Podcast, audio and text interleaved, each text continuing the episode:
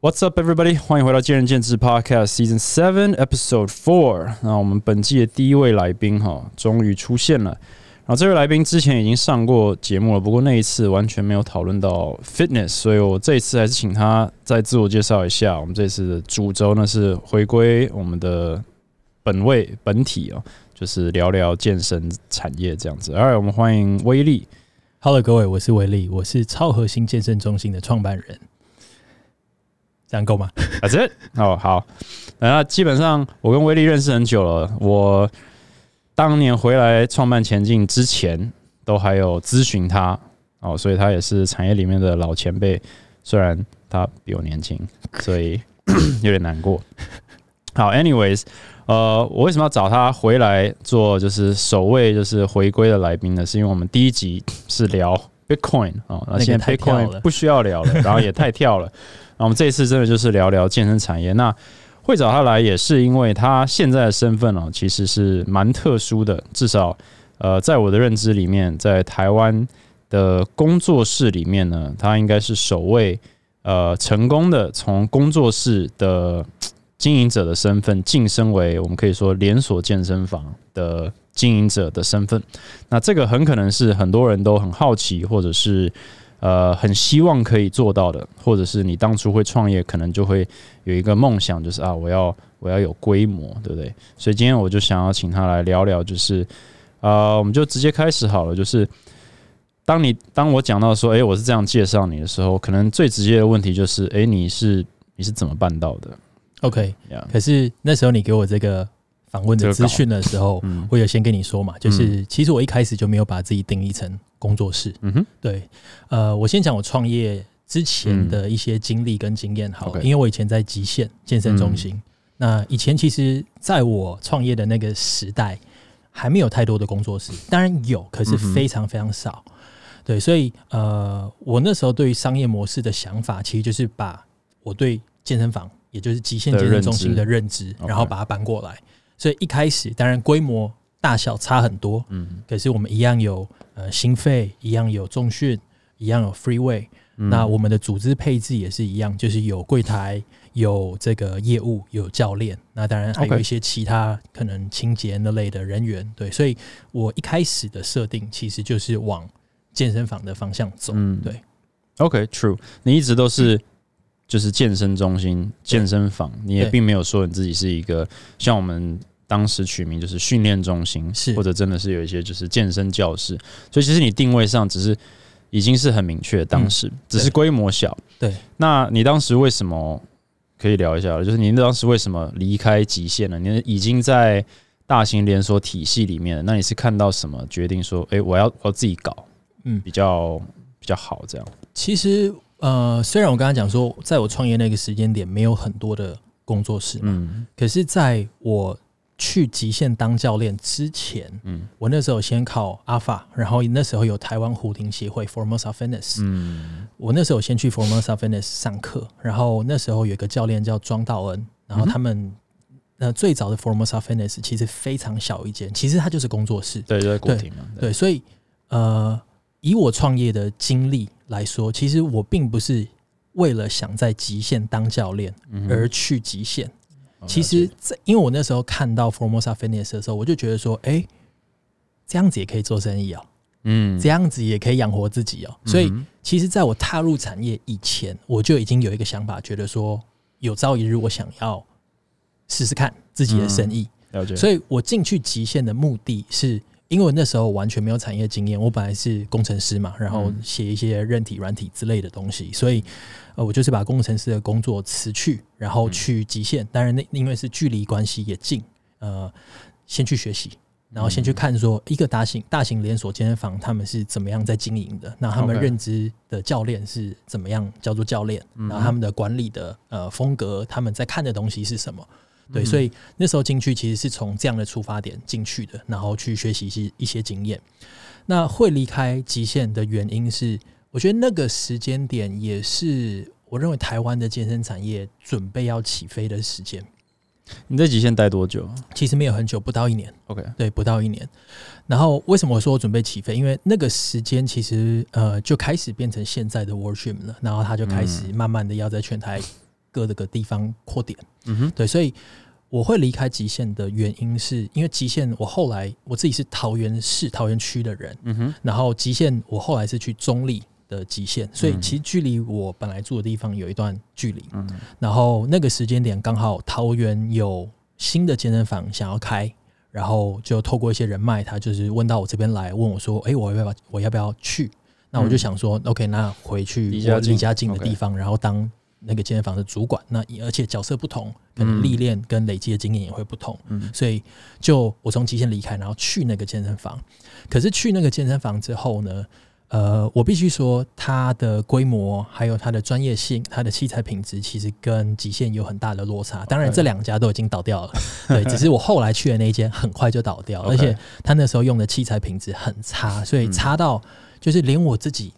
在里面使用，我都觉得都觉得不太满意。对，这个到底是怎么回事？对，所以那个时间点刚好，呃，我爸的长辈朋友有一个，他他们开一个游泳池，嗯然后游泳池二楼有一个空间，然后我也不知道到底是什么样的契机，他们开始在聊说，哎、那个空间可以拿来利用，OK，对，然后开个健身房，然后所以我爸跟我提这件事情，我就我当然就是 OK 啊，我们我那我们就来自己做因为你本，来就已经有这个想法，对，就只是可能有点加速了，对，就是先把你从中立拉回桃园，然后突然又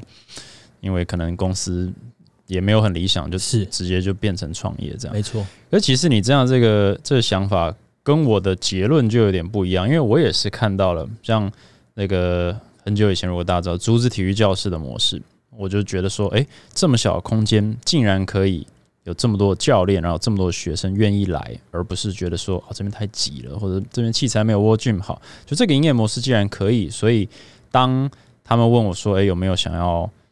创业的时候，我心里想的那个蓝图是说，这个模式竟然可以，那这是我有兴趣，这是我认为可以发展的。可是你是看到 Formosa Fitness，其实也就是一个工作室，但是你的你的等于说你得到的灵感却是说，单纯就只是说，诶，我要我要创业，但是我还是要 eventually 变成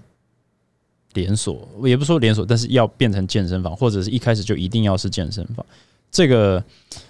应该说，为什么你没有想说，我喜欢工作室这个模式，或者欣赏它，那我就我就我就开一间我自己的工作室？但还是你还是贴在就是我要是健身房的这个想法。呃，我觉得那可能跟时间点，还有跟自己在做的事情，还有我看到的事情有关。虽然我刚才讲说我被 Formosa 所启发，嗯，对，可是我那时候在极限的时候，哎呀，我有上 RTS，就是美国主力训练专家的培训，然后我真的很喜欢。那时候极限他摆的一些器材，包含像 Cybex，、包含像什么呃 Hammer、Life Fitness 这类的器材，嗯所以呃，包含像我自己的公司，后来我在采购的时候，其实我都尽可能以这些为主，并不是说它是名牌，而是、嗯。呃，我真的透过培训，然后透过了解这些器材之后，我去特别挑了很多我觉得它的设计角度很棒的器材。嗯。那我为什么挑这些设计角度很棒的器材？主要原因就是那个时候我还对健美嗯很有热情，对，所以呃，所以我自己在创业的时候，我其实完全没有考虑到工作室这个嗯选项。因为你会必须舍弃所有那一区块，所有的不管是器材或者是数量之类的。对，OK，这是第一个想法。然后第二个想法，当然就是说，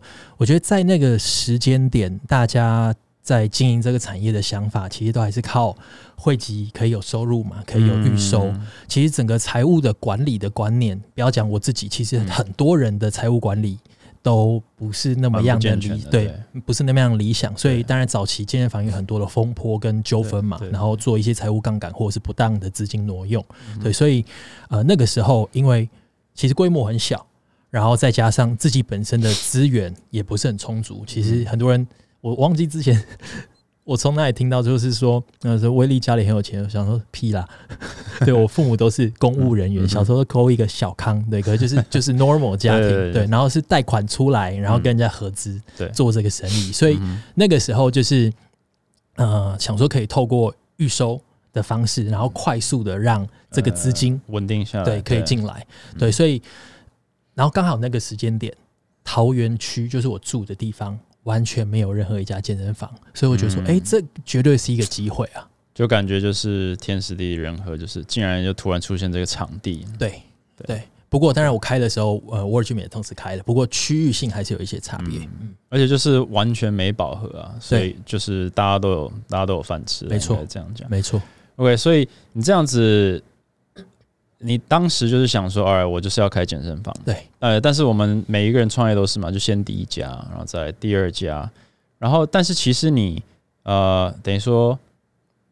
应该是去年完成这个转换的嘛？对对。那基本上你就是这个细节，我不知道能透露多少，但是呃，我想可能知道的人都有点好奇，就是说，OK，你是超核心，就是训练中心，然后你后来从桃园呃在林口又开了一家，然后你桃园的换了一个更大的，就算是一个旗舰店的点，对，但是你后来就是跟想健身，对，想健身那时候在台湾就是五家嘛，那他们其实也是一个我觉得蛮创新的、很有野心的一个。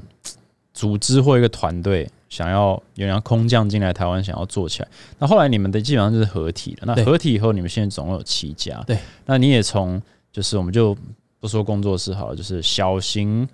就是就是健身房，然后变成可以说是现在算第四大吗？严格来说，好像是对吧？因为极限不见了嘛。对，对啊，所以你就是我军建工 True，然后再就是对 Hypercore 超核心。对，那。这一步路是怎么发生的？或者是你一直都有这个想法，还是其实你可能就说好，我们再来就是我自己找第三间、第四间，就是这个契机，还有它整个发展走到目前这个状况，可能有哪些就是值得聊的？哦，这个我可以很开诚布公的跟大家说，而且我觉得这个还蛮值得聊的。然后如果有现在正在创业，或者是开工作室，或者是开健身房的人，其实我也很想把我这些想法分享给他们。对，就是我那时候桃园跟林口嘛，然后就如同你刚才所说，桃园我有换到一间更大的。呃，我先讲为什么我会换大间的，就是呃，如果各位的健身房有或者是工作室有符合建筑使用法规的话，我们有 D one 跟 D five 两个不同的大小嘛，对不对？那呃，你只要一上，你只要一进到 D one，其实它的整个建制成本、法规的相关的规范都会都会增加。然后再来是，所以第一个是。因为我本来就是做 D one，我不是做 D five 的，所以我的成本其实本来就高，这是这是第一个。然后当然高了之后，我就会开始去计算，或者是去思考这个平效到底怎么样，我可以招收多少的会员，然后我可以呃养多少教练，然后带来多少教练课程的收益。就是它开始有一个呃，你可以说是商业模型，或者是一个营收的不同产品别可以带入这样子。然后我就开始发现说，哎，我本来的规模，因为我最早开的叫威尼斯。健身中心，然后那时候跟股东拆，就是拆拆拆伙之后，我就把它改成叫超核心嘛。那这样前后其实也十年了。嗯，一开始我第一间威尼斯是一百一十平，嗯哼，然后我换到艺文特区里面的时候，其实大概也是一百二十平，其实也不大，对，一百二还在一百四，我有点忘记了，其实也不大，嗯，可它也是 D one，嗯，所以我们以前在上课的时候就发现说，哇，那空间其实真的。很受限，对，真的很受限。而且你是两层楼嘛，又被切开了，对，所以它的整体的平效，呃，什么是平效？简单的说，如果我们今天用单纯数字来看，就是你每平可以创造的营收或者是现金流到底可以有多少嘛？对，我们就发我就发现说，哎，这样子真的不行，就是你已经饱和状态下。就是很可惜，就是可以塞更多，但塞不进了，所以你平销就卡住了。对，而且那个时间点，在伊文特区也开始开了 True Fitness，然后呃，金国路那边开了健身工厂，所以就是会运动的人，一一般买会籍的人，他其实就会有开始比较，对，会他会开始比较，他整体可以使用到的空间就有落差嘛。可是我又不想退回工作室这样的一个设定，我会是对，因为你也可以选择说我舍弃会员，把空间释放出来。塞更多教练课，对，做一个取舍。对，反正你就全都要的话，你就只能往大的走，只能转移阵地。对对，所以其实，在疫情前，而且是疫情爆发之前，我就几乎是梭哈了，然后就把小的地方换到现在新的桃园艺文。那它的全幢应该是五百多，实际使用应该是很大，四百多平，舒服。对，四百多平的这个空间，那就是希望说整体的商业模式可以更。呃，符合我的期待，然后可以更呃创造更多的平效嘛，创造更多的呃营业收入、现金流各方面的，就是天花板才有可能升高了，对，不然你永远就是就那样了。对，这对平效已经到了。好，那走到那一步之后，就有因此而开启一些机会吗？你的意思是，其实这样说好了，就是我觉得在每一个过程当中，我的看法都一直不断的在变，OK，一直不断在变。所以从我刚才讲的很小间，然后到呃艺文特区里面一百二十平的超核心，然后到四百平的超核心，然后呃到四百平的超核心的时候，就开始有更多的问题需要解决。嗯，其实怎么讲，创业嘛，问题不会不会少，就是哦，永远的。你你你特别提到问题，例如例如什么呢？呃，我这样说好了，在因为那时候是疫情，嗯是不是开始有很多的健身房倒闭？对，倒闭之后呢，因为我们本来都是透过 App，透过呃第三方支付，然后去做一些串接，去收订阅的钱，哦，然后去收教练课程、教练课的钱。可是其他健身房倒闭的时候，啊，你说影响到我们，影响到我们哦那段期间真的是真的很烦啊！就是嗯你你你想收钱，你没办法收，你整天要解决金流的问题。应该说能够协助我们收钱的管道一直把我们 shut down，对一直缩行银银行就是不给我们，对对，不跟我们合作，或者是第三方支付也不跟我们合作，一直被退掉。没错，没错，所以这些问题就要一直解决嘛。嗯然后再来是，呃，那个时候我就应该说，在那之前我们就开始用 App 了，然后开始用这些 CRM 的系统。可嗯是这个系统其实也一直停滞不前，也一直停滞不前，没有办法呃让呃超有心可以透过系统，可以透过 IT 有更多的利基点。嗯对，所以就会变得是永远在处理相同的问题。嗯这个支付解决完了，嗯又被卡了。然后对，然后系统的问题又又一直不断的循环，然后再加上人事的问题。其实人事，我相信可能各各个开健身房或工作室的人嗯多多少少都有一些经历，因为人会流动嘛。对，你就是要那疫情间的流动又变得更剧烈，对，所以你要养成，你要你要培训，嗯然后会有人离职，会反正就是这些问题其实不断的不断的在重复。会会把你的公司就是有点卡在原地，一直空转。对对啊，对，没错。所以嗯呃，我觉得回到你刚刚的问题，就是我那个时候为什么会决定要跟想健身 merge 在一起？嗯。其实最主要原因是那时候想健身的呃股东他们来找我，嗯。他们其实一开始是他们希望把想健身卖掉，，OK，对，而且他卖不是说全卖，他只是嗯希望说，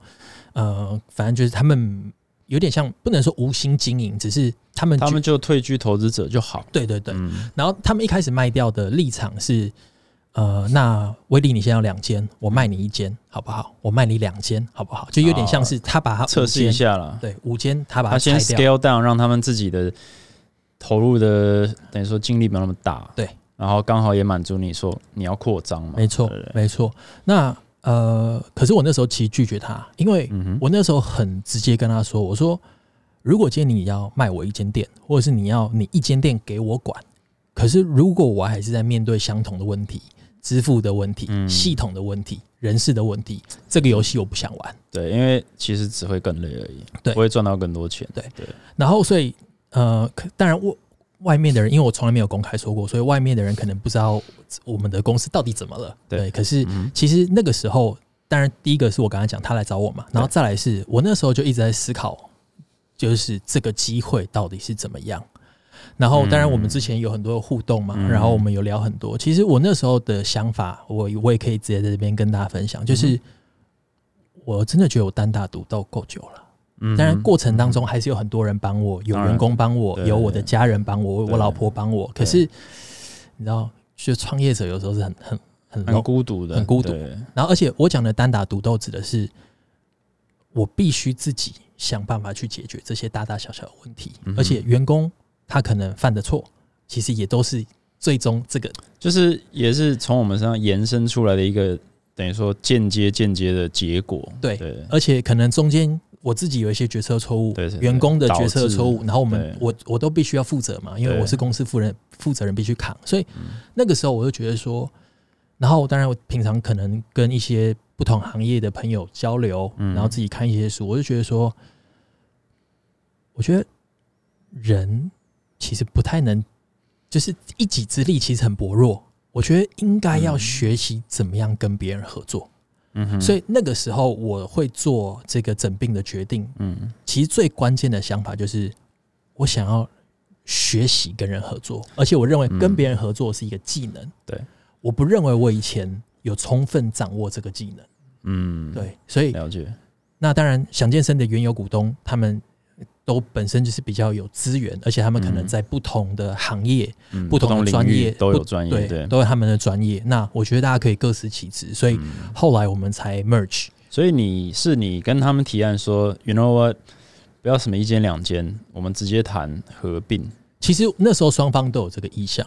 OK，就是很快就，其实一旦开始接触，很快就大家的想法可能就立刻就到那个点，说其实那样子可能更简单、更有意义。对，OK，对然后是蛮有共识。然后再加上，因为呃，本来想健身他们当然当然他们的呃商业上的想法其实比较弹性，他们做了很多的测试，无论是开小的点，或者是他们想要做加盟什么，他们都都试过。试过，然后也做这个商业会员，就是 freelance 自由教练的模式，就是他们对试了很多方法。可是，呃，从一个生意的角度，他们就觉得说，哎，这个毛利或者是它最终产生的净利其实并不够高。嗯。所以他那时候也是看到超有新的教练课，或者是看到可能我我在经营的这个品牌，那他觉得说，哎、那可以呃合作看看。所以我们那时候做了 merge，其实我们还有做一个很关键的动作，就是因为我本来的超有新我是桃园店跟林口店各一间公司嘛，嗯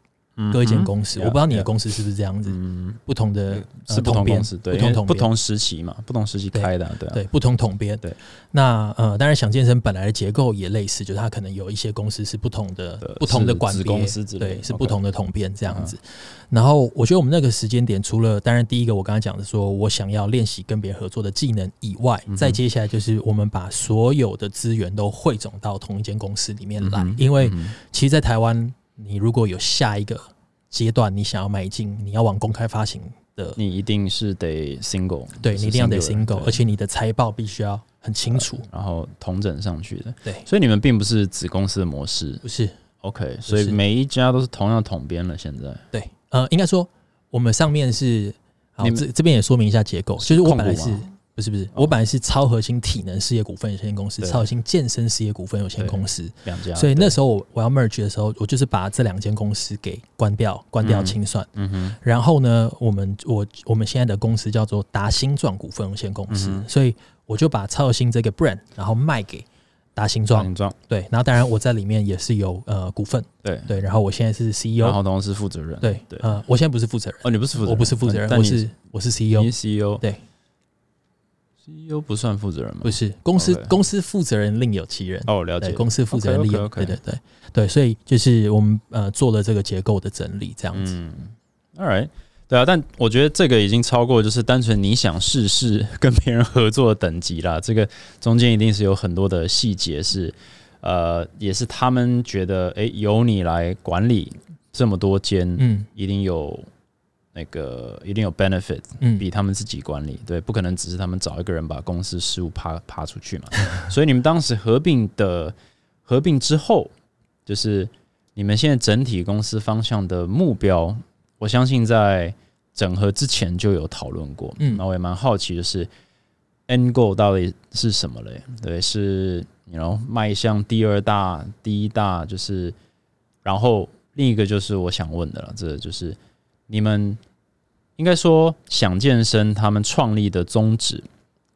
原本是什么？然后你们现在的宗旨大概是什么？那我好奇的说，他们其实也是走大型连锁，但我也知道他们跟 World Gym 或者建工在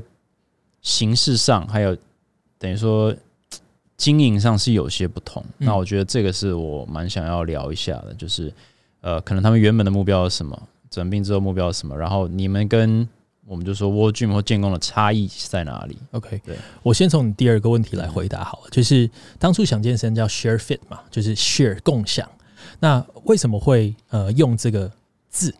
其实就是那个时候的创办人，然后跟那时候的原始股东，在那个时间点，还有他们的的一些呃过去在商业上的背景，嗯哼，呃，他们发现说他们想要做共享经济，嗯哼，共享经就像济。Uber 啊对之类的，对嗯，那共享经济或平台，它的呃，基怎么讲？它的特点在哪里？就是它不需要有自己的人，它不需要自己的人嗯。它是一个比较轻盈的公司，没错对对，所以呃，健身房这个事业，呃，应该说任何的公司，如果你的估值要高，然后你要可以成为一个别人看得起，或者是它是真的有潜力的公司，嗯。要么就是它的毛利净利很高，嗯，要么就是它可以呃复制的规模化成长的速度可以够快，那当然还是要一定的毛利跟净利的水准嘛。就是它有很高的天花板了。对对啊，对，所以那个时候他们用 share 这个概念，就是说他们单纯是从一个场地的租赁，然后跟成本的计算去做考量，然后他们不养自己的人，嗯哼，对，然后把透过可能智能化，透过一些 IT 的设备，把所有成本对压下来。对，而且关键其实是人，因为在这个时代，其实要找正直的人，要管理，不容易啊。真的是不容易，这是一个很大的挑战。而且应该说，不要讲说不容易，而是人绝对是限制规模化的一个主要原因之一。嗯对，所以他们是希望说可以更快速的嗯扩张。对，这个是一开始 share 的，就是 share fit 的一个想法。对，那当然后来他们为什么没有继续延续下去？就是我刚刚有提到，因为他们发现说，实际在计算的时候，这个毛利跟净利是不够高的，对，嗯不够高。有赚但不够高。对，当然其实蛮有趣，因为他们在开第一家前，因为我不认识所有的创办人，但其中几位我也我也跟他们聊过，他们也问过我的想法，嗯简单的问一下，我也分享过，我就一直觉得就是共享经济这一块，它的毛利，还有它的 TA，它到底锁定谁，在锁定哪样的客户啊，锁定哪样的教练啊，自由教练，那时候自由教练还没有那么多多，对，但是呃，也许他们内部其实想的正确，因为现在自由教练真的很多，嗯。所以他们的 TA 确实是有有成长，嗯，对啊、不过呃，到最后他们还是决定嘛，他们也奋斗了，应该也应该有五年，应该三四三四年而已嘛吧对，三四对，就是也有一段时间，然后最终决定说，哎、我们需要 go a different direction。那把你找进来或者跟你合并，你对于这一块不管是毛利上的增长，还有还有公司接下来方向，肯定是让他们认为说，哎、这样子其实可以，或者至少让他们有燃起，就是说继续在健身产业奋斗的原因。对，那是有什么差异嘞？呃，我先讲他们来找我还有一个转类点，嗯。就是他们那时候开在疫情前开了台中，OK，对，那嗯。当然在呃他们还没有开台中以前，他们最早在开开的是信义安和嘛，然后信义安和那间店生意爆炸好，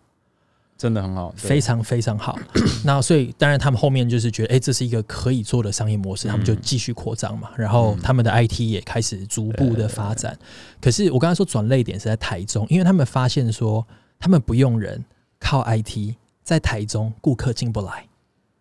啊？顾客进不来。为什么呢？所以简呃简单说，如果今天我们想要解决人进来的问题，嗯天平的两端，一边是靠科技，一边是靠人。嗯，他们后来最后的体认是，纯靠科技不行，不行。其实他们想，。他们是 hundred percent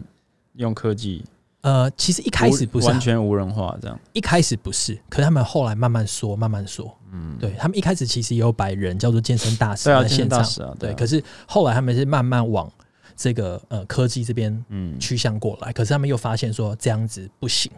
对是因为吸引力不够吗？温度不够，大家比较不愿意就是入会，跟着一个 A P P 入会的的意思吗？这个绝对是原因之一然后再来是，我觉得人可能还是需要一些人际关系的建立，才会有信任感，嗯。然后对还是需要有人可以服务，然后再加上如果今天 TA 年龄层不同，如果今天你的嗯 App 的设计的阻力很高，它可能进来的几率也会下降。会下降。对，所以可能在台中，当然我不了，其实坦白说，我也不了解，就是嗯。是不是真的台中的使用习惯跟嗯。整体的用户的想法跟台北有有这么所以大台北的？阻力有降到，就是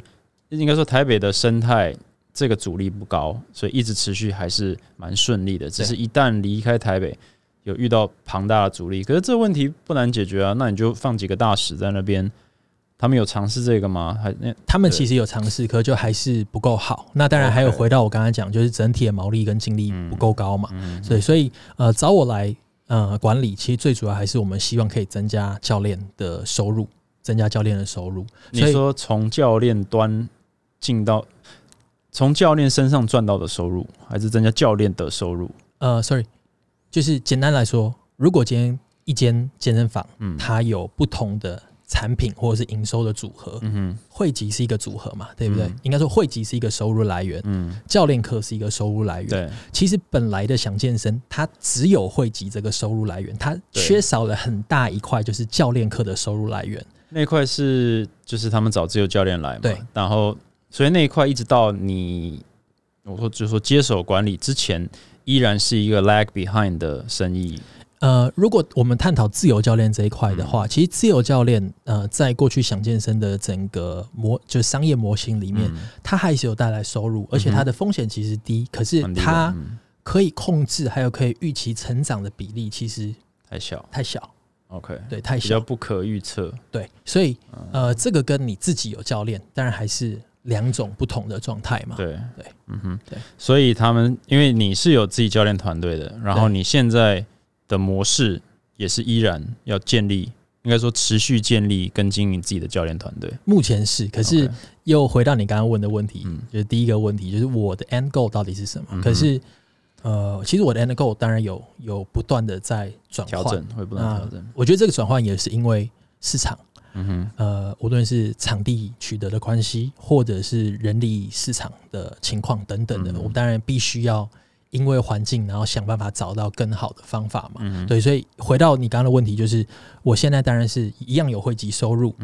有 freelance 有自由教练的收入，那当然也有驻场教练，就是我们自己聘用的教练，对自己教练的收入。那当然还有其他可能场租啊那类的，就是比例比较小的。对，那这个模式就是我们就说三个收入来源好了，就跟 w Gym 或建工很不一样。没错，所以。呃，这可能是一个差异。但我们讲到这个差异性之前，你们在理念上，或者是在面对客户，呃，面对等于说健身族群，或者是行销自己的角度方面，你认为你跟 Hypercore 跟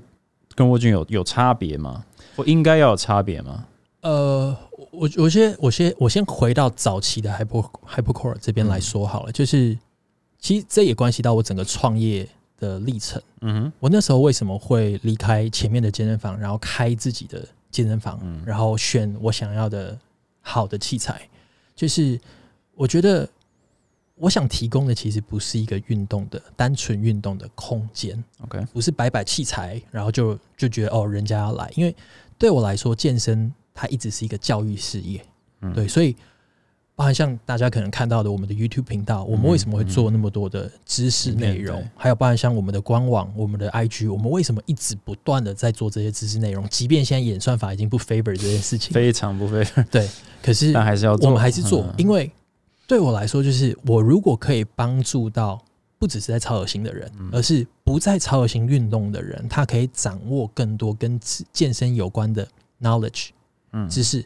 然后变成他之后的行为，去改变他训练当下的行为，甚至是改变他日常生活当中的行为。那这些行为改变是为了什么？就是希望他的 wellness 嘛，整体健康可以提高。所以这件事情其实一直都是我的理念。这好像有一点进入了 CSR 领域了，就是你的公司的这个 corporate social responsibility，你你你不只在帮自己行销，你在帮。你帮产业，你在帮台湾健康产业去教育，是，但这个东西就是很吃力不讨好，其实是非常吃力的，对，而且，呃，我这样说哈，就我有时候我看的 YouTube 留言嘛，然后就是有上次我还看一个留言说什么，呃，是什么现在威力都在跑步，然后跑的就是就是那身材不怎么样了，什么，就是我常常会觉得说，第一，健身不是只有一种样子，嗯哼，然后再来是运动科学跟医学不断的在进步，为什么你会觉得？看起来壮是健康唯一的指标，嗯，所以所以我的理念一直都不是，嗯。哦，我要当一个，但你你曾经是健美选手，曾经是，所以他们就会觉得，哎，那你退步那么多，对对对，曾经是，可是我觉得也是因为健美选手的那个经历，还有看到的事情，自己做的事情，还有一些反思，更让我觉得说，哦，我一定要离开，嗯这个圈子，嗯，甚至我希望让别人用不同的方式看见。健身这件事，嗯，对，其实哦，就是我们不要离题太远，但我自己觉得啊，呃，健身整整体风气近年来也变了不少。我记得有一段时期，尤其刚回来的时候，就是就是 FMS 盛行啊，然后再就矫正性运动啊，然后再就是呼吸啊，然后后来就是 可能健力又又风行了一阵子，是健美好像视为了一点，然后健力变得很 popular，然后我整个健身房里面的学生就是。目标的破批啊，然后举很重，然后那楼上邻居一直下来 吵，你知道？现在不会下来吵了，因为不是说我们学生举不重了，而是说，哎，我们现在有点变成就是功能性哦，虽然这个词可能不能乱用，但是我们就简单啦，为了简化，就是诶，大家就是讲求健康功能，然后身体无痛运动，这诶，就其实就是有点一直在变，嗯所以其实像呃，obviously 你的训练方法变很多，嗯，我其实也变了很多，对不对？呃，我们你也曾经尝试过 FP 啊之类的，对，那我现在也是有在练 FP 之类的，那就是一直在变啊。但是，对啊，你你身为一个可能说健身房经营者，你给人家的形象，其实那些都是个案啦，就是说，嗯哎、你怎么退步那么多？嗯对，但是我觉得那都还好。嗯但是你整体健身房的理念就是你的除了 education，然后然后提供一个很好的环境，你本质上还是得赚钱啦。对对啊，所以呃，你跟大型连锁除了就是你理念上可能是更接地气一点之外，对啊，那你你还多了自由教练这一块，那这个跟沃君跟建工是很不一样的。那你是怎么去平衡这三？我们好，我们就说这三个收入来源好了，这三个产品好了，因为你看我是开工作室的嘛，那很直白的我会认为说，自由教练跟我是直接在竞争，对不对？那但是你是把他们放在同一个屋檐下，那这不会有任何冲突，或者你已经遇到或者已经解决掉哪些冲突点了？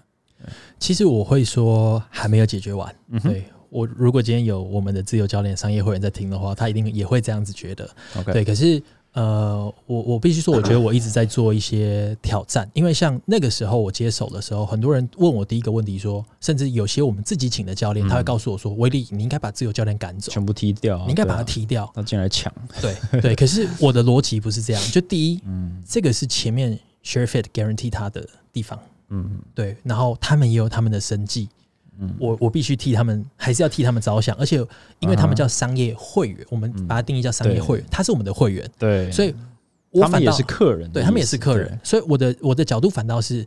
我到底要怎么提供价值给他，嗯。然后让他们会想继续在这个地方留下来，而且跟我们的教练可以达到一个不是竞争而是合作的关系。这这个其实我在思考，这回到我前面讲的，我想练习跟别人合作，嗯，那这些人有没有可能合作？但这很困，呃至少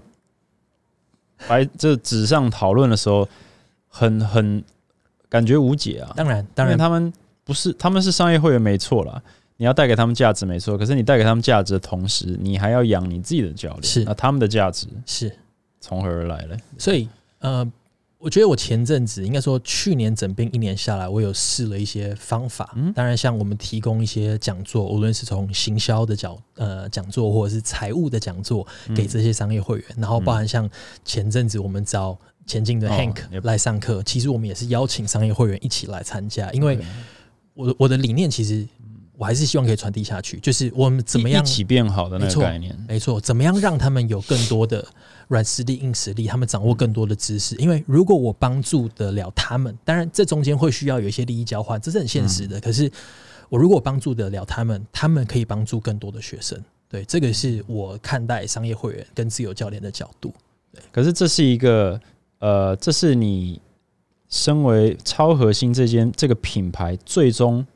整体带给我们，就是说台湾健身产业的价值。可是你内部产生价值的过程当中，你刚刚讲到东西，我身为商业会员的话，我会觉得诶不错，我来这边租场地，不只是租场地，我还可以学到东西，我还可以有优惠的这些内训的管道。嗯可是有任何原因阻止说这个商业会员变成你的驻场教练，或者驻场教练跑去当商业会员吗？其实我们关于这方面的流程跟相关的规范，我们目前没有什么规划。就是没有特别去防范它发生。那有发生吗？我呃好奇，其实是有发生，OK 有发生，比就较是往哪边往哪边流动的？驻场往商业。OK，对，驻场往商业。可是我觉得这个也、呃关系怎么讲？关系到我接下来在整个人事或者是人力的一个规划跟调配，因为嗯我前阵子一直在看一些哈佛商业评论的文章，然后它里面就讲到说，现在的时代越来越多年轻人，甚至不要讲年轻人，越来越多人投入非典型职场。嗯非典型职场。那什么是什么是典型职场？我先说明一下，典型职场就是我们有签劳动契约，嗯你有一个固定的上班时间，然后你 nine to five，对对，然后你必须受到我的管理，所以我们超有性的驻场教练其实本来就是这种就是典型职场的，对，对，那当然教练他有他的独特的一种产业文化，这另当别论。嗯可是至少他跟我签的是雇佣合约嘛，对对不对？就是雇佣合约，对，那我其实最近因为这件，因为看的一些资讯，还有整个市场的观察，我觉得我慢慢对于我一定要他们签劳动契约这件事情，开始有一些改观不。同想法，对，因为呃那一篇文章他就提到说，非典型职场越来越多人当自由教练，有些人做美甲，有些人做网红，有些人录 podcast，有些人嗯跑外送。他他的角度是，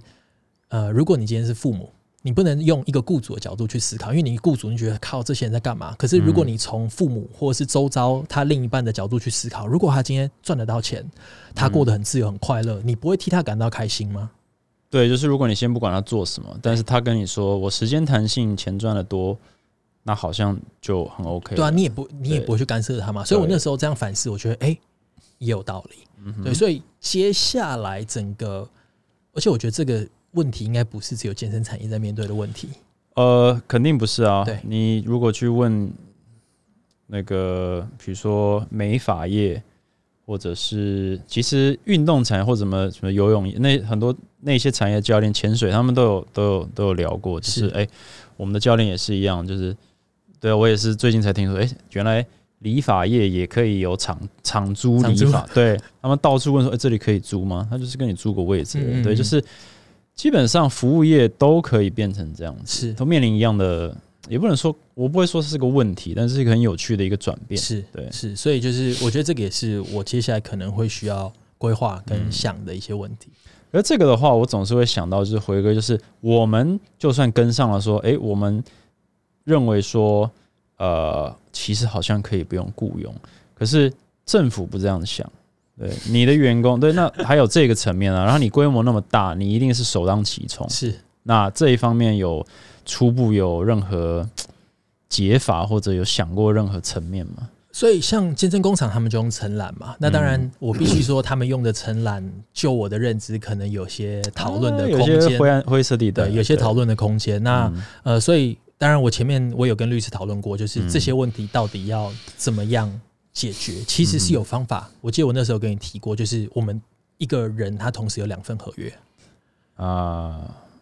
就是有雇佣也有承揽，对，对，有有雇佣也有承揽，这可能是一个解法。对，嗯。可是我觉得回到你刚刚的问题，我必须说这也是产业对我们。应该说，政府对我们产业还不够了解，还不够了解，对对因为像呃，可能像保全，他们有他们的特殊的一些对，他们十二小时在有一些法规，或者是可能保险业或者是房地产业，他们可能业务类型，对他们有一些不同的呃嗯法规，它可以呃怎么讲，跟劳基法去做一个搭配。嗯，对，所以很多时候我觉得我们这产业。无论是员工或者是老板在面临到的问题，当然我不是说我要把责任推给政府，可是我必须说政府还，我从我角度，我觉得政府是有责任的。我们经营者总是会这样想的，就是很多事情是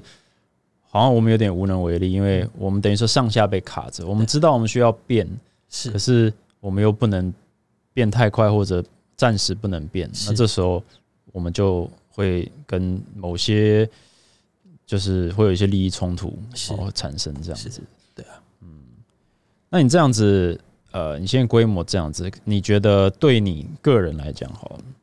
最大的改变，从你从两家的健身房到七家健身房，从原本只需要桃园林口跑，现在变成台北、桃园，这个台中，你们有要开高雄吗？暂时没有。暂时没有，不要跑那么远。对就是你你的战线拉长了，那你身为一个管理者，你觉得除了累和忙之外，这最大有没有什么心境上的转变，或者是等于说生活上影响最大的层面呢？呃，我觉得应该这样说，我忘记那个这个概念是来自于哪一本书，不过他那本书就在讲说，我们每一个人在生命当中都扮演同时扮演不同的角色，例如说，你可能是另一半，你可能是家人，你可能是哥哥，你可能是教练，你可能是经营者，对，所以同时每一个角色他都会有不同的样貌，你有不同的责任，嗯，然后你可能有不同的规划。所以回到你刚刚讲，就是心境上，我觉得我在只有两间店的时候，我一直都把自己定义成，尤其尤其是早期，我把自己定义成健美选手，嗯我把自己定义成教练，我把自己定义成讲师，我把自己定义成管理者，这每一个都是不同的角色。可是我必须很老实说，其实那时候对于公司的管理跟经营，我反倒在这个角色上的付出时间是比较少的。我更多的是投入在教练或者是我讲讲师这些事情上。更初级，你还抓着选手的身份的时候，对，还有帮别人备赛嘛？那时候还有帮很多现在台湾对啊看到的一些人备赛。嗯对，所以那个时候花了很多时间在这些角色上。嗯可是也如同我刚才一开始提到，就是我认为我要练习跟别人合作，然后我也知道说再再加上疫情，再加上整个环境的变化，我知道我必须要在管理者这个角色上付出更多的责任跟心力。嗯对，所以从两家变成七家，我觉得最大的改变就是我其实整个把我的角色的所付出的时间完全转换了，完全转换现在。就是经营者绝对是第一要务，没错，然后占据你大部分的时间。没，错，光是这一点就应该说，光是把时间付出比例调配，就已经大大提升。我是说，你身为经营者的产能吗？你会这样说吗？我不会直接这样子说，因为我觉得这个也有点像是打游戏在点技能树一样，就是以前我不具备这些技能啊，嗯当然不不能说完全没有，因为毕竟也创业那么多年了，对不可能是零。对等于说靠经验也是扛得住。对，嗯对，可是就是有 art 有 science 嘛，对就是以前有很多的经营上的直觉，对，有你是靠那个在在挡一些问题。对对，现在是比较有科学化处理。没错，所以就是呃，包含像是公司的呃内机内控啊，然后财报的检视啊，组织结构的规划啊，人事啊，就是这些都是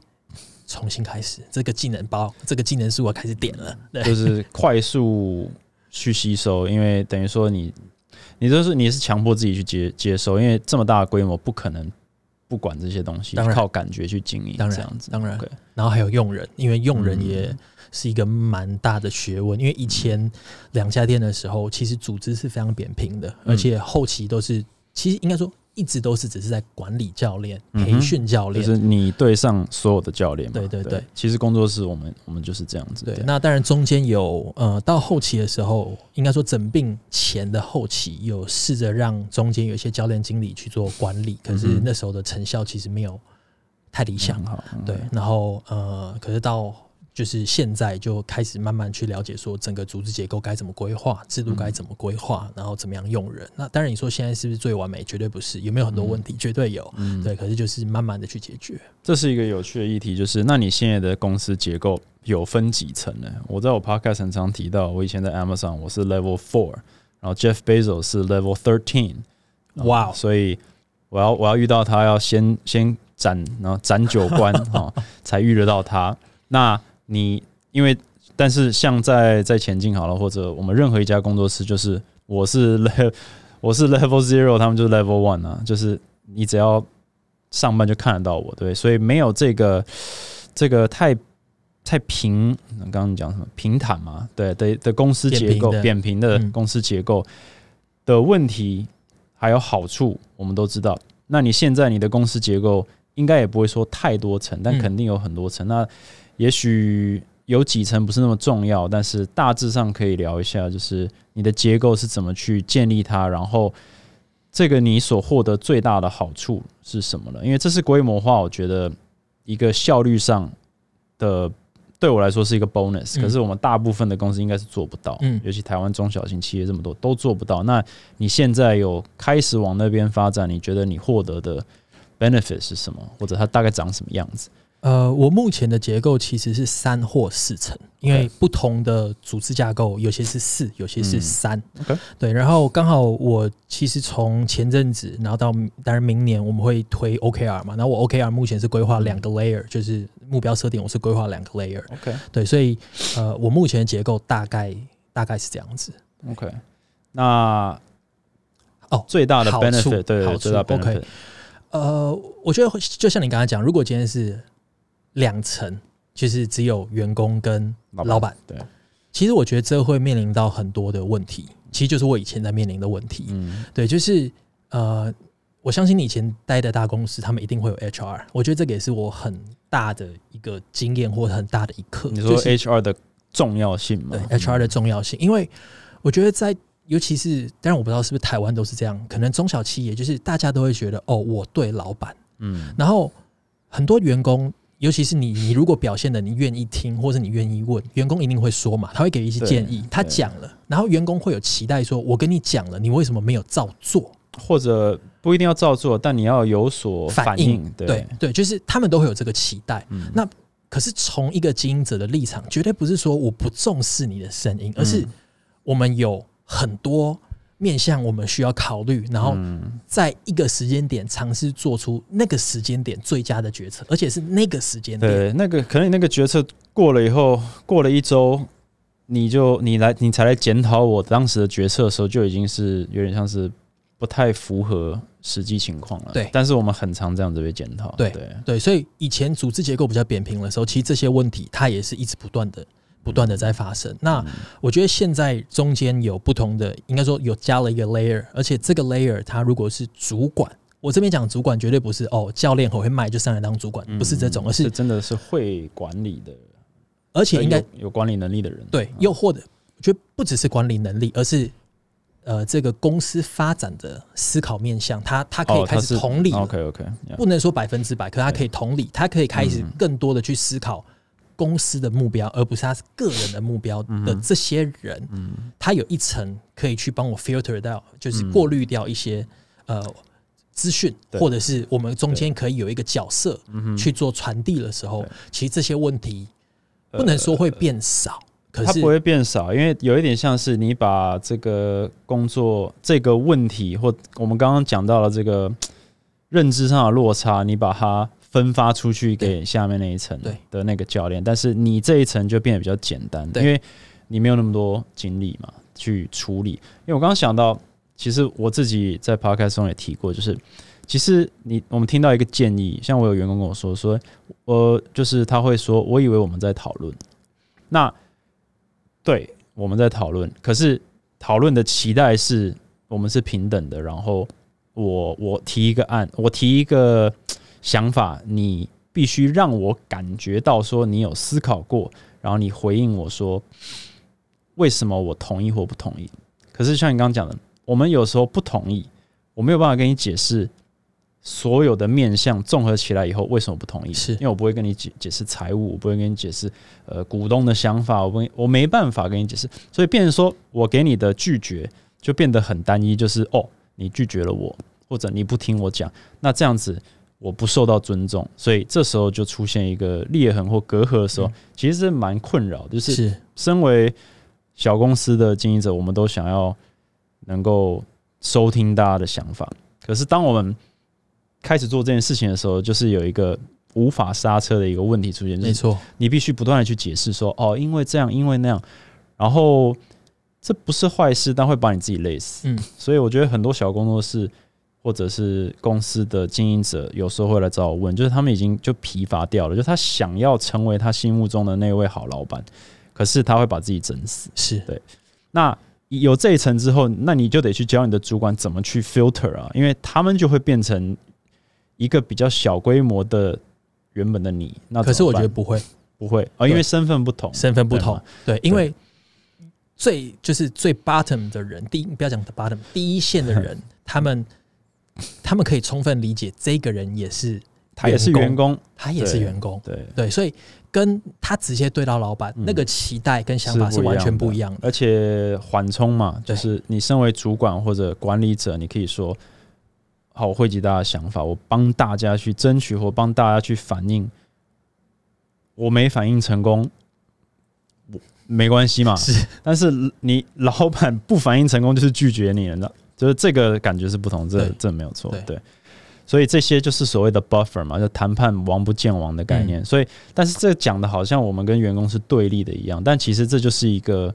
这并不是说我们要避不见面而已，而是说这就是一个更健康的一个更有效率的管理方式，公司才有可能发展。对，而且我当然我可以充分理解，很多人会觉得老板在跟他对立。我我可以理解这些人的想法因为我也当过牢房，我也当过牢房。可是当然我没有办法代替所有老板讲话。可是第一，我没有那么无聊，这是第一点。呃第二点是第二点是，呃，之前我有跟我的很多员工分享过，其实有一本书叫《系统思考》，他就说一个成功可以持续运作、持续成长的系统，它必须要个体目标跟系统目标要一致。所以嗯公司我我代表这个公司，我在这个、嗯我在替这个系统，呃，怎么讲，搭建一些建设，找个方向，找一个方向，嗯然后我当然希望它可以越做越好，越做越好。那个体目标，我当然也希望说，就是员工的目标可以跟公司一致嘛，这样子这个公司才有办法持续成长。嗯我我们不会那么无聊，说你的想法跟我不一样，然后我们两个是往不同的方向前进，那嗯，这个公司没办法运作啊。对，就是对啊，我觉得我我觉得无聊，就是老板没那么无聊，是一个蛮好笑，但是其实蛮真实的。就是大部分的人那个对立可能都是内心产生的，就是诶，你怎么针对我定了这条规定，或者针对我讲了这件事情？那实际上就是说这件事情就是 apply to everyone，那是只是刚好你可能是比较常踩线的那一位。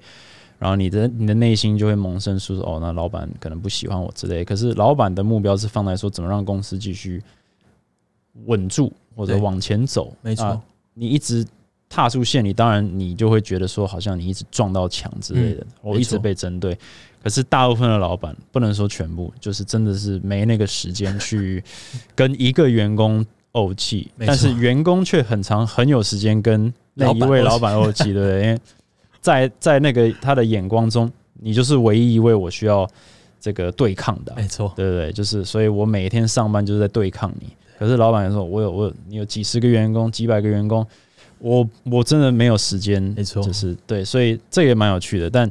这个东西好像也就是一个会发生的事情，所以你你是怎么去处理？你就只 stay focused，这这些事情就只能让它发生，因为也没那么多余力去。我我只能说，其实就我自己的个性跟我的为人，其实这些事情发生在我身上，我必须说我是蛮痛苦的，嗯，蛮痛苦的。你很在意，其实我我真的是会在意的人，对。然后，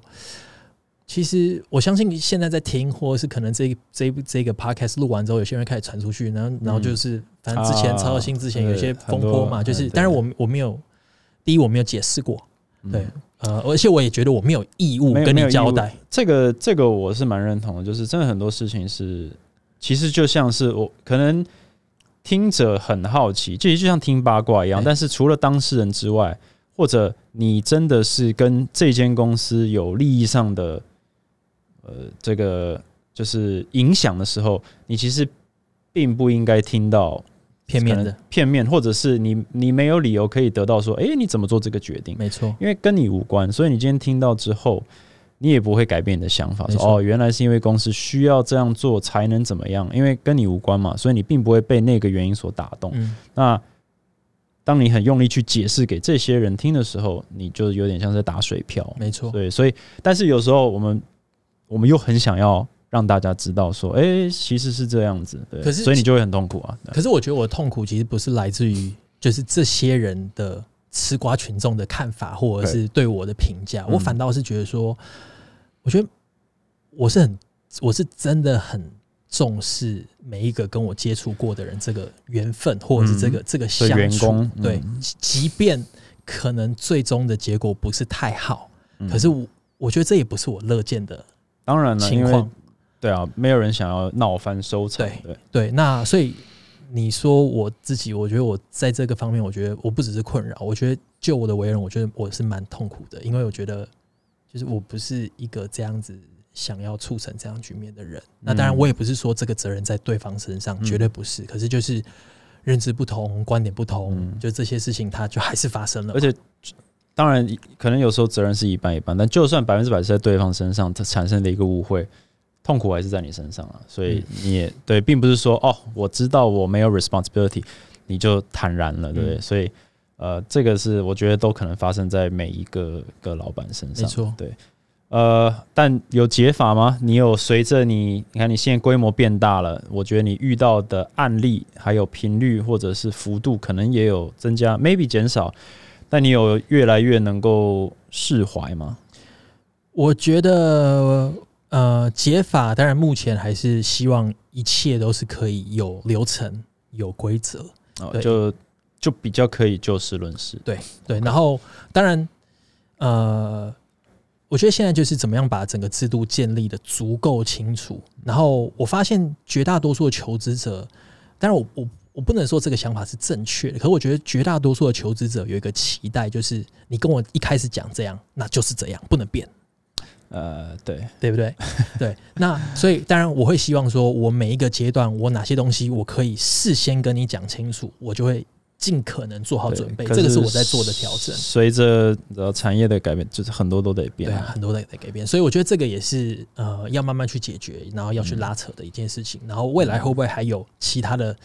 纠纷、冲突、风波？其实一定有了。对，我觉得很难避免。但是我觉得就是。怎么讲？保持善念吧，尽力而为啊！而且我觉得，就是这也不算老板精了，但是我觉得，就是呃，我们可能都想要找到一个正确答案。你一定会想要有一份完美的合约签下去，以后都不会产生任何问题，不会有任何纠纷。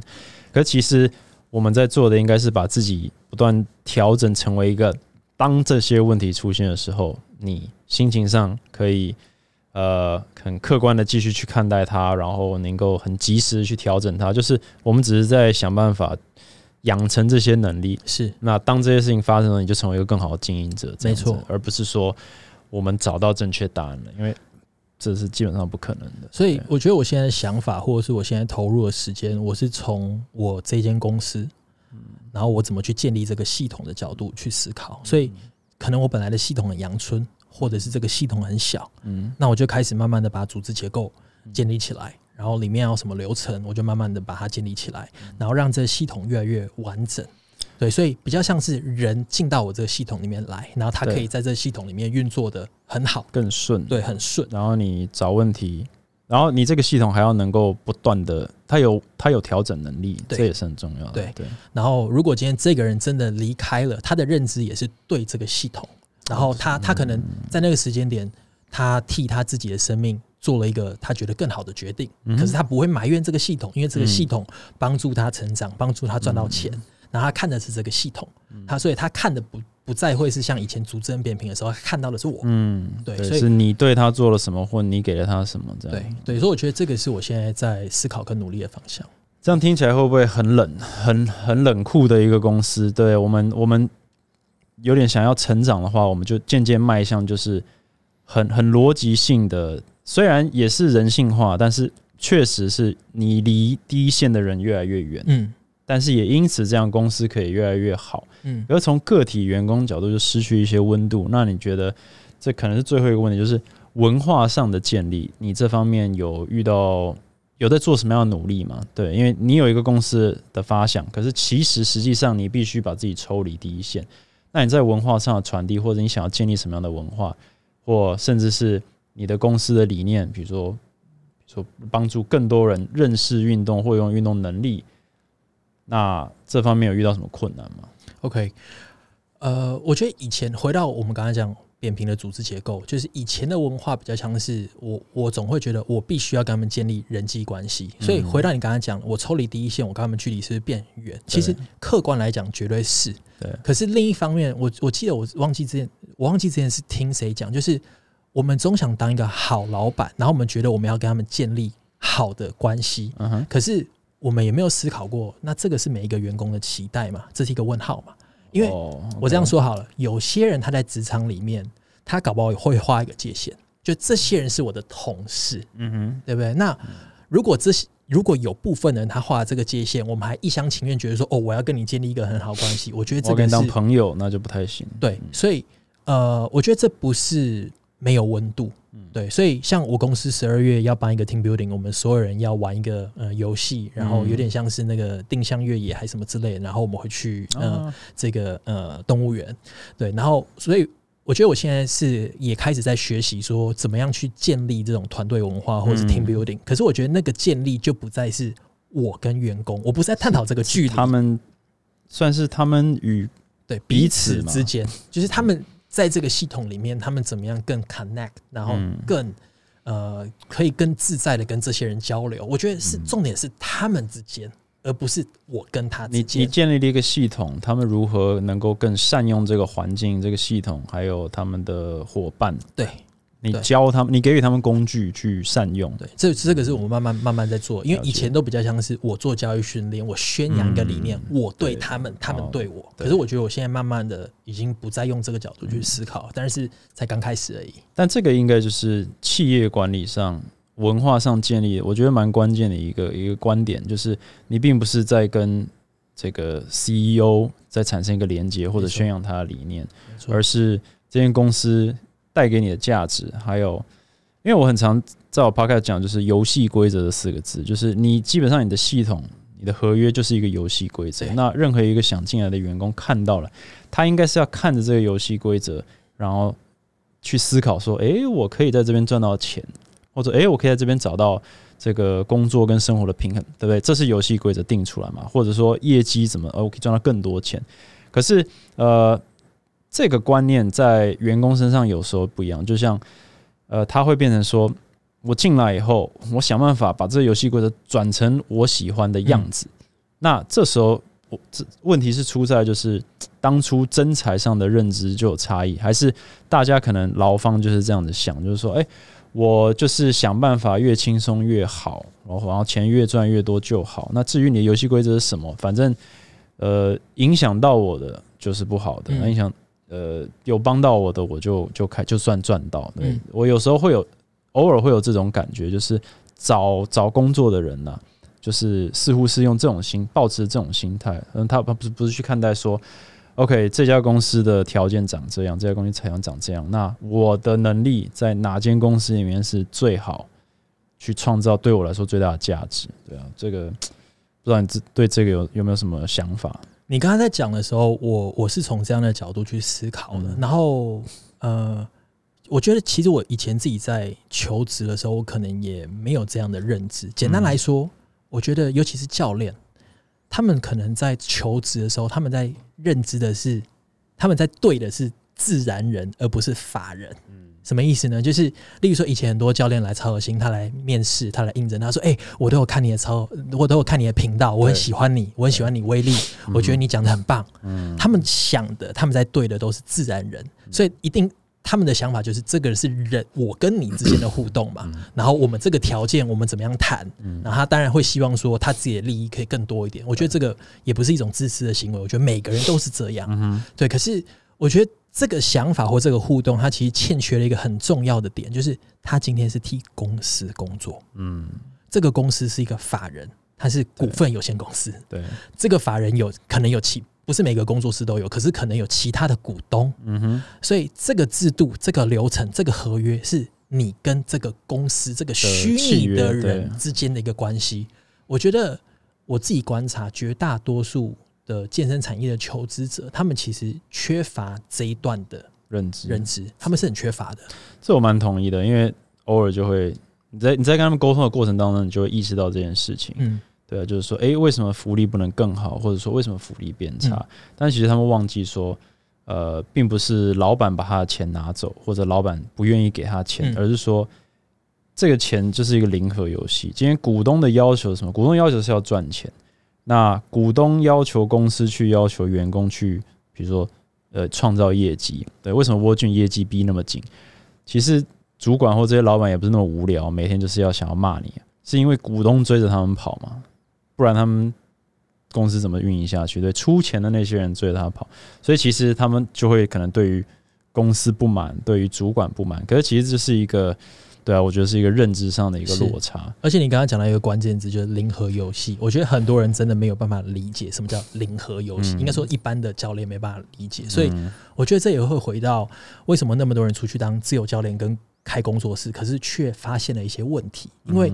如果我们今天从损益表来看，嗯以前他在例如说在超核心工作的时候，他一堂课可能收个一千五、一千六。他创造了一个营业收入嘛，对不对？嗯然后他今天当教练的时候，他对我来讲，他是一个营业的成本，因为我必须要付他对，他劳务成费用是八百块外加保险、劳之类的之类的。然后一般的员工或者是没有太多财务知识的人，他可能就觉得哦，剩下毛利都是你赚的，你一抽走了六十趴或五十趴，对对。对可是后面还有费用嘛，这个费用是厂租啊、你的呃老健保啊这类的东西，就各式各样的费用，嗯非常非常多。还有我们讲到平效啊，就是你单纯你每你只要我们只要有开门，你没在上课的时候，我们也是在付电费之类的那个概念，对全部都是大家一起来分摊嘛。对，所以营业收入减营业成本，然后变毛利，毛利再减费用，最后才是净利嘛，还有税嘛，嗯对不对？？所以呃，我觉得绝大多数他出去创业的人，他只看到说哦，我拿到的钱少，可是当他一开始创业之后，他其实是把它放在损益表的不同位置，最后的那个位置的时候，他会才会发现说呃赚这么少，对，赚这么少，嗯，对，所以我觉得这个也可能也是我想跟大家有开工作室或健身房分享的人，就如果有有听这一集的教练，就是可以用这个角度去思考，说就是你的损益表上的位置对。是很不同的，对，对。那个就差很多了。没。错，虽然短期内你可能出去你可以多赚个呃两三百块一小时，嗯，对，可是损益表的位置是永远的，对。你一旦跳脱这个身份，呃，跳脱了员工的身份，那你就是损益表的最后，对，没错，而且员工、政府 全部抽完以后，你老板就是减最后那一点，对，而且我再补充一个点，我记得我们有聊过，就是之前我们可能有聊过，就是可能教练对于他的职务内容的一些想法嗯。或他的一些界限，他觉得哦，这个行销的东西我不想做，呃或写文章我不想做，我们有聊过这个嘛，对不对？可是当你今天把自己摆在损益表不同位置的时候，我们讲费用，费用一般有什么费用？管销研嘛，管理费用、嗯。管理成本，然后行销的费用，嗯然后还有研发的费用，对不对？所以如果你今天你要教育训练，你要去上研习，这是不是一个费用对？然后再接下来，你本来不想做的行销，全部你现在得做了，你得要自己扛了。对，对，所以这些东西都是我觉得真的是立场不同，嗯然后想的不同。可是呃，当然我没有说谁对谁错，可是我真的很鼓励，如果你是教练，其实你也可以去就是拓展你的想法应该。说，身为因为其实我们可能都不鼓励大家创业，但是有一些人是绝对可能能力比我们还强，绝对嗯适合创业。但是我们很鼓励你去了解，就是我们刚刚讲的这一个层面，因为你的心态会变。对那这个对于你在这间公司或者你的工作会不会有什么帮助？呃，不确定，但我觉得你的那个视野会，你角度能够换。我们常常讲换位思考，诶，你可能突然看待，等于说你老板的那个眼光就稍微有一些变了，就是、嗯。你好像又稍微能理解一下这件事情，并没有你想象中的那么的这个荒谬，或者那么的不合理。是。好像多了一点点合理性，你比较能够同理，你好像呃，就是比较能跟可能你的老板沟通，嗯对。那我觉得这个对对很多人来说可能会有一个很大的帮助，是对对，还有很多东西可以聊了。不过我们今天时间可能差不多了，对，有机会下一次，对有机会，真的还有很多可以聊对，。真的很多可以聊。好，那最后的话，呃，有没有什么想要收尾的的主题？我觉得我们今天聊蛮多，然后我认为这一集应该对很多听众来说是很有意思，然后呃会蛮有帮助的，因为我觉得 这个一旦你晋升老板身份了，有很多的你视野会打开很多，然后你会意识到说，以前当员工原来想法是多么的单一，但是你现在晋升为企业主的时候，又跟公司负责人又不太一样的时候，我觉得视野又更更宽广一点，然后嗯。你手头上的资源，你能够带给大家的价值也等级也不同了，嗯。所以呃，希望也可以继续往更大规模迈进，这样子。希望希望我们就跟在你后面好了，对因为我们毕竟还是工作室嘛，对啊，跟健身房还是不太一样还。是可以继续合作，我们那个内训这样很好。nice nice，对啊，对，好，那我们这一集就先讲到这里。那谢谢大家收听。然后如果大家觉得这集内容很有趣的话，那看从什么管道反映给我哦。我的听众都都是潜水咖，都不会都不会不怎么留言对对对。所以如果你大家想要再听到更多的话，想要再邀威力回来的话，那你必须让他知道，让我知道这样子。OK，好，那我们这一集就先讲到这里，谢谢大家收听，拜拜就下一集再见，拜拜。